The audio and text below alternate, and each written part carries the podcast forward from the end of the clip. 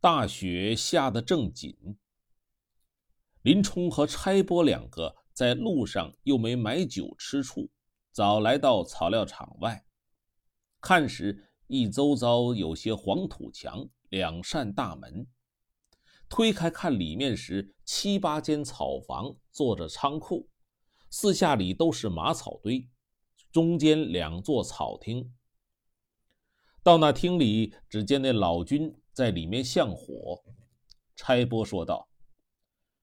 管营差这个林冲来替你回天王堂看守，你可即便交割。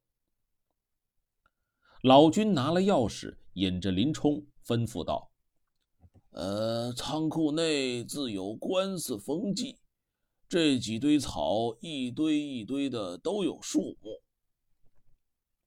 老君都点见了堆数，又引林冲到草厅上。老君收拾行李。临了说道：“呃，火盆、锅子、碗碟都借于你。”林冲道：“天王堂内我也有在那里，你要便拿了去。”老君指壁上挂一个大葫芦，说道：“你若买酒吃时，只出草场，投东大路去三二里，便有市井。”老君自和差拨回营里来，只说林冲就床上放了包裹被窝，就坐下生些焰火起来。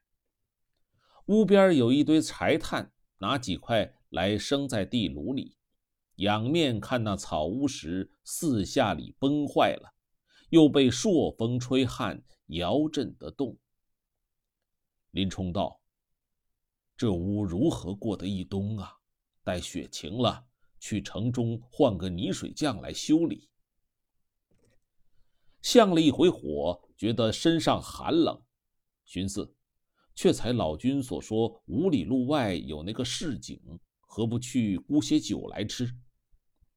便去包里取些碎银子，把花枪挑了酒葫芦，将火炭盖了，取毡栗子带上，拿了钥匙。出来，把草厅门拽上；出到大门首，把两扇草场门反拽上锁了，带了钥匙，信步投东。雪地里踏着碎琼乱玉，以里背着北风而行。那雪下得正紧，行不上半里多路，看见一座古庙，林冲顶礼道。神明庇佑，改日来烧纸钱。又行了一回，望见一簇人家。林冲住脚看时，见篱笆中挑着一个草帚在露天里。林冲进到店里，主人道：“客人哪里来？”林冲道：“呃，你认得这个葫芦吗？”主人看了道。这葫芦是草料场老君呐。林冲道：“如何辨认的？”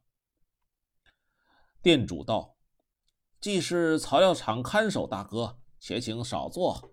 呃，天气寒冷，且酌三杯，全当接风。”店家切了一盘熟牛肉，烫了一壶热酒，请林冲吃，又自买了些牛肉，又吃了数杯。就又买了一葫芦酒，包了那两块牛肉，留下碎银子，把花枪挑了酒葫芦，怀内揣了牛肉，叫声相扰，便出篱笆门，依旧迎着朔风回来。看那雪，到晚越下得紧了。再说林冲踏着那瑞雪，迎着北风。飞也似的奔到了草场门口，开了锁，入内看时，只叫得苦。原来天理昭然，护佑善人义士，因这场大雪救了林冲的性命。那两间草厅已经被雪压倒了。林冲寻思，这怎的好？放下花枪，葫芦在雪里。恐怕火盆内有火炭燃烧起来，搬开破壁子，探半身入去摸时，火盆内的火种都被雪水浸灭了。林冲把手往床上摸时，只拽得一条絮被。林冲钻将出来，见天色黑了，寻思又没有打火处，怎么安排呀？想起离了这半里路上有个古庙可以安身，我且去那里许夜，等到天明再做理会。把被卷了，花枪挑着酒葫芦，依旧把门拽上锁了，往那个庙里来。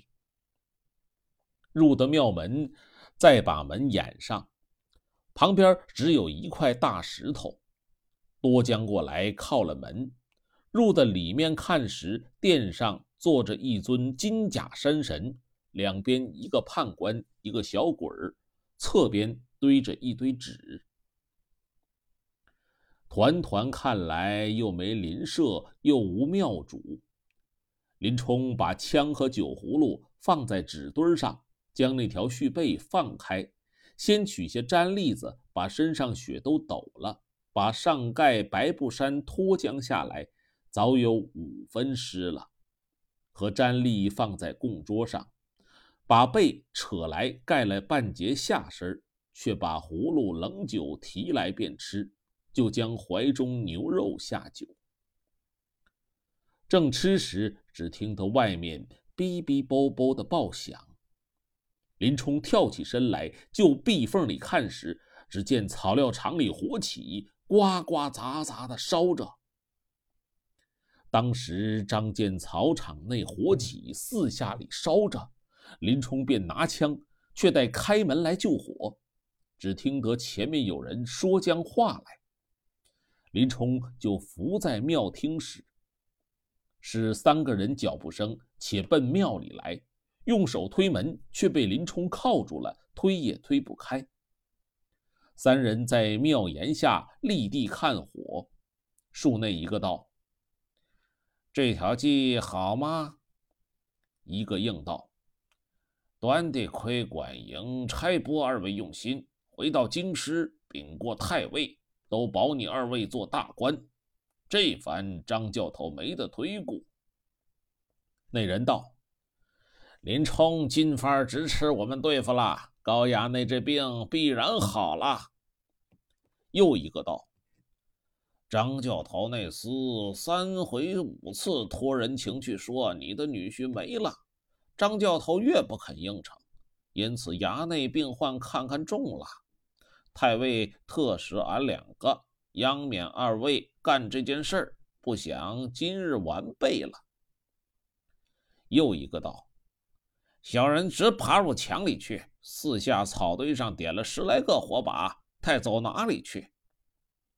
那一个道：“这早晚烧个八分过了。”又听一个道：“便逃的性命时，烧了大军草料场，也是个死罪呀。”又一个道：“我们回城里去吧。”一个道：“再看一看，拾得他一两块骨头回京，府里见太尉和衙内时，也到我们会干事儿啊。”林冲听那三人时，一个是猜波，一个是陆虞侯，一个是富安。林冲道：“天可怜见林冲。”若不是倒了草厅，我准定被这厮们烧死了。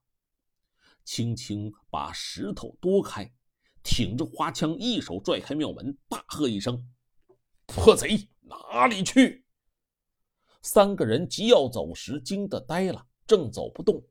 林冲举手，咔嚓的一枪，先戳倒了差拨。陆虞侯叫声：“饶命！”吓得慌了手脚，走不动。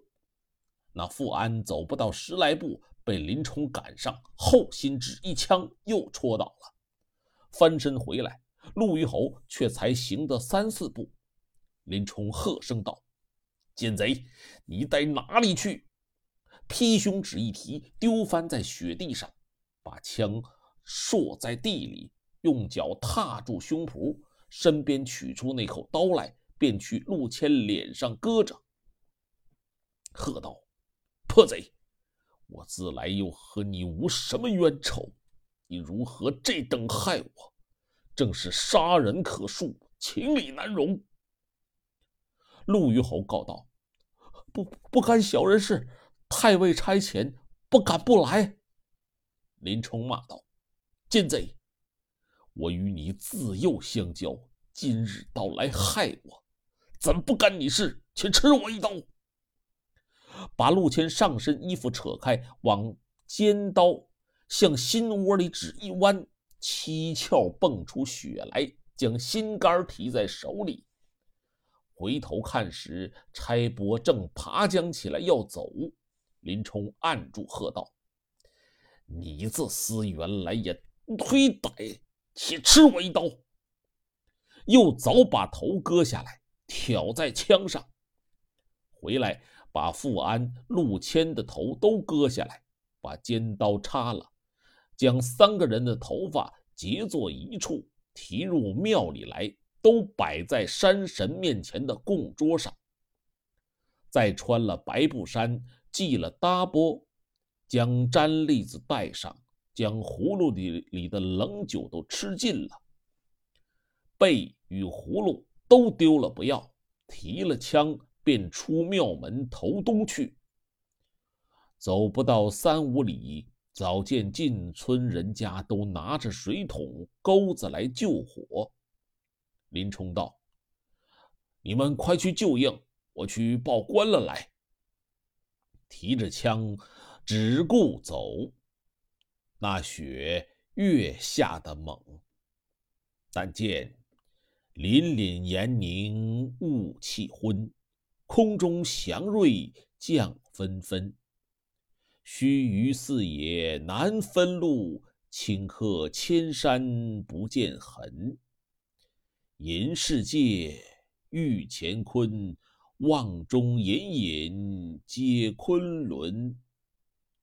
若还下到三更后，仿佛填平玉帝门。